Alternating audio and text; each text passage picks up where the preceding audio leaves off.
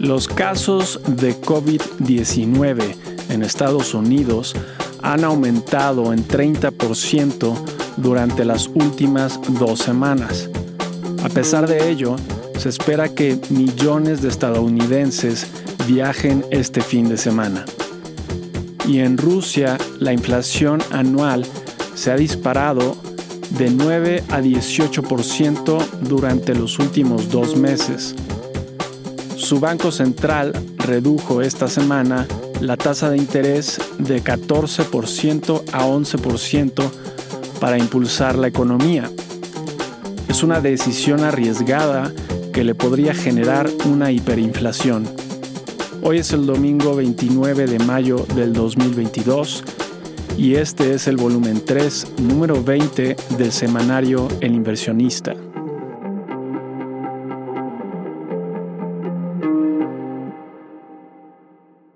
La gobernadora del Banco Central Europeo, Christine Lagarde, dijo esta semana que la tasa de interés sobre depósitos en el Banco Central dejará de ser negativa a partir de septiembre.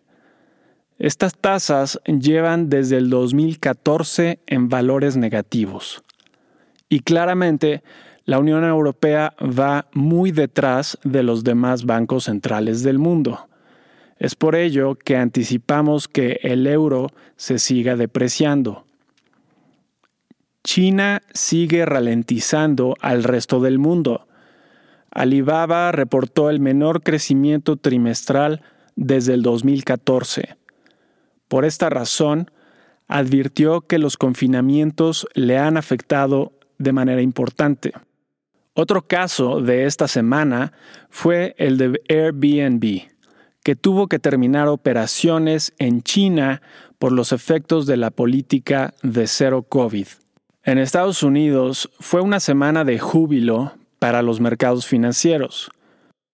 El índice Standard Poor's 500 recuperó las pérdidas de las últimas dos semanas. Macy's reportó fuertes ventas y el ingreso personal aumentó.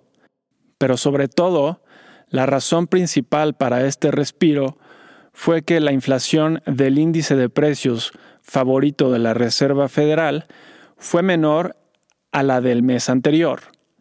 Esto hizo que muchos especularan que el pico de la inflación se ha alcanzado. Por otro lado, Moody's elevó su pronóstico de crecimiento anual para México de 1.1% a 1.8%, y el peso mexicano se apreció aún más con respecto al dólar, llegando a niveles previos a la pandemia. Este comportamiento fue en parte impulsado por las minutas de la última decisión del Banco de México, que dejaron ver una junta de gobierno considerando la posibilidad de aumentos de 0.75% en la tasa de interés. En la sección de tips hablamos más sobre la fortaleza del peso. En temas empresariales, la empresa Broadcom compró a la desarrolladora de software VMware por 61 miles de millones de dólares. VMware fue una empresa pionera en la tecnología de cómputo virtualizado, que hoy en día es la base de casi toda la computación en la nube, y sus productos usan todos esta tecnología. Por otro lado, la empresa SpaceX del empresario Elon Musk obtuvo 1.5 miles de millones de dólares en su más reciente ronda de financiamiento. Recordemos que SpaceX es una empresa privada que ha recibido una enorme cantidad de contratos de la NASA. En dicha ronda, se evaluó la empresa en 125 miles de millones de dólares. Quizás algún día su dueño decida hacerla pública.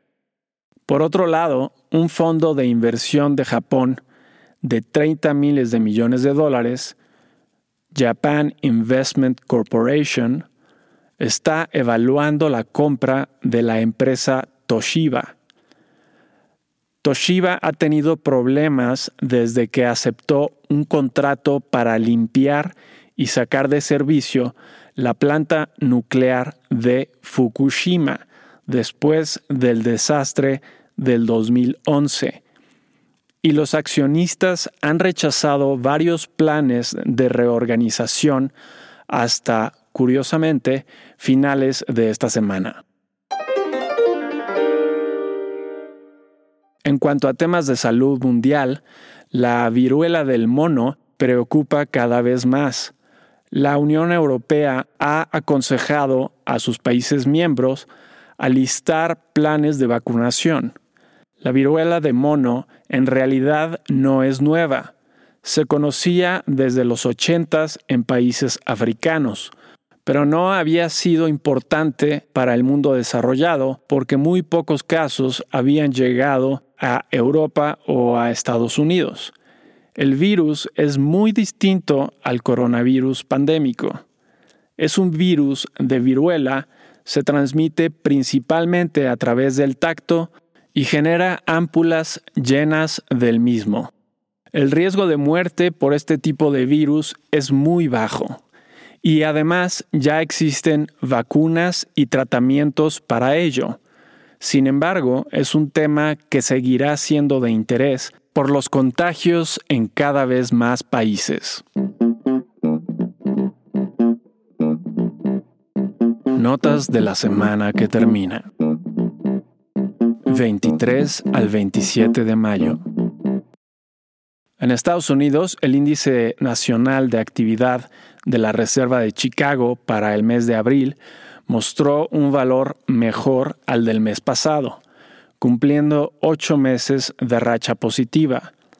Los preliminares de índices de gerentes de compra elaborados por Standard Poor's Global para el mes de mayo mostraron ambos retrocesos de 55 a 53 puntos, donde 50 es el umbral entre optimismo y pesimismo.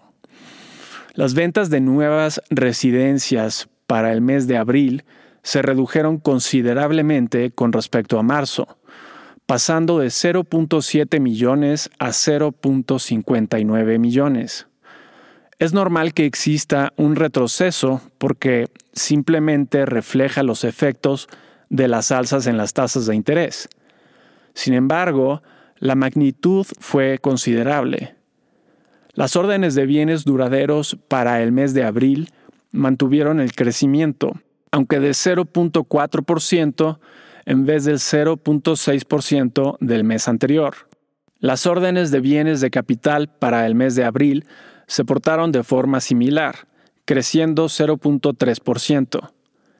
El segundo preliminar del PIB para el primer trimestre fue un tanto preocupante, pues mostró que la contracción fue mayor a lo esperado. Las ventas pendientes de residencias para el mes de abril mostraron una contracción de 3.9% que era de esperarse y es de una magnitud razonable. Las solicitudes de seguro de desempleo de la semana fueron aún menores a las de la semana anterior, apuntando a un mercado laboral que se mantiene fuerte. El índice de precios de los gastos de consumo personal para el mes de abril mostró una inflación anual de 4.9% en su componente subyacente, mejor al 5.2% del mes anterior. En consecuencia, los mercados reaccionaron de forma positiva, con deseos de que esto sea una señal de que la inflación ha alcanzado su máximo y disminuirá en adelante. El ingreso personal del mes de abril tuvo un crecimiento mensual de 0.4%, ligeramente menor al 0.5% esperado, pero nada despreciable. Finalmente, el índice de confianza para el mes de mayo, elaborado por la Universidad de Michigan, se contrajo ligeramente de 59.1 a 58.4 puntos. En reportes de utilidades tuvimos entre otras empresas a Zoom con una sorpresa positiva, Best Buy con una sorpresa negativa, Nvidia con una sorpresa positiva, Costco con una sorpresa positiva y Autodesk con una sorpresa positiva. El 64% de las 125 sorpresas fueron positivas. Fue una buena semana en reportes de utilidades. Y con respecto a la semana pasada, el índice Standard Poor's 500 de la bolsa estadounidense aumentó en 6.5%. El petróleo West Texas Intermediate subió de 113.23 dólares el barril a 115.07 dólares el barril. Y el oro subió de 1.841 dólares la onza a 1.857 dólares la onza. En México, la encuesta a empresas constructoras para el mes de marzo reveló un crecimiento de 2.1% en personal ocupado y la producción aumentó 2.5% con respecto a febrero en ambos casos. El indicador global de la actividad económica para el mes de marzo mostró un crecimiento mensual de 0.3%. El PIB para el primer trimestre mostró un crecimiento de 1%, un dato especialmente bueno tomando en cuenta el mal desempeño de los Estados Unidos para el mismo periodo. Las ventas minoristas para el mes de marzo mostraron un aumento mensual de 0.4%, con los salarios reduciéndose considerablemente en 2.2%. Con respecto a la semana pasada, el índice de precios y cotizaciones de la Bolsa Mexicana de Valores avanzó 1.83% y el tipo de cambio bajó de 19.85 pesos por dólar a 19.56 pesos por dólar.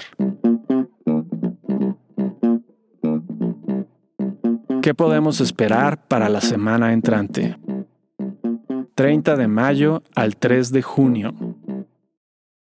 En Estados Unidos, el lunes es Memorial Day.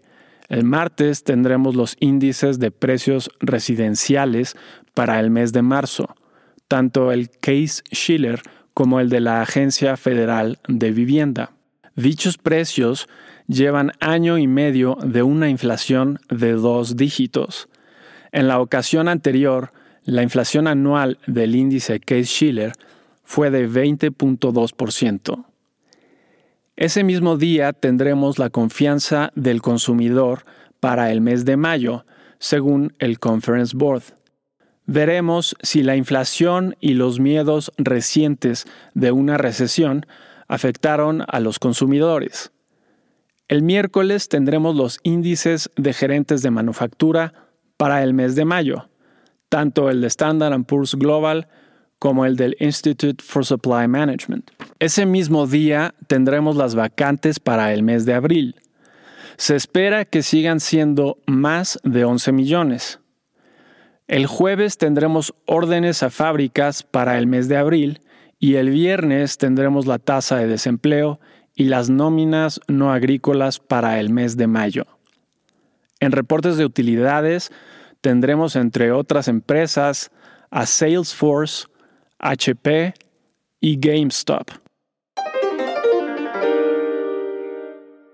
En México, el martes tendremos la tasa de desempleo para el mes de abril. El miércoles tendremos la confianza empresarial para el mes de mayo. El jueves tendremos la confianza del consumidor para el mes de mayo y el viernes tendremos los datos de la industria automotriz para el mes de mayo.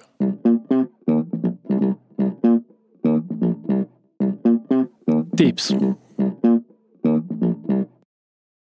Es la segunda semana consecutiva en que el peso mexicano se muestra tan fuerte y lo tomamos en cuenta para esta sección. Tenemos dos buenas razones para pensar que es buen momento para adquirir dólares. Primero, existe la posibilidad de que la inflación estadounidense se reduzca más rápido que la de México, en cuyo caso el dólar se encarecerá rápidamente. Segundo, Aún y si las inflaciones de ambos países se reducen a la misma velocidad, el riesgo no es el mismo y tampoco lo es la inflación objetivo, por lo que una vez más esperaríamos que el dólar se apreciase tarde o temprano.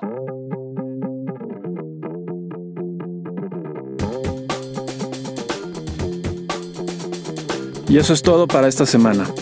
Si te interesa consultar la versión completa, ver números anteriores o suscribirte para recibir en tu correo electrónico El inversionista en su versión escrita, lo puedes hacer a través del sitio elinversionistaonline.com.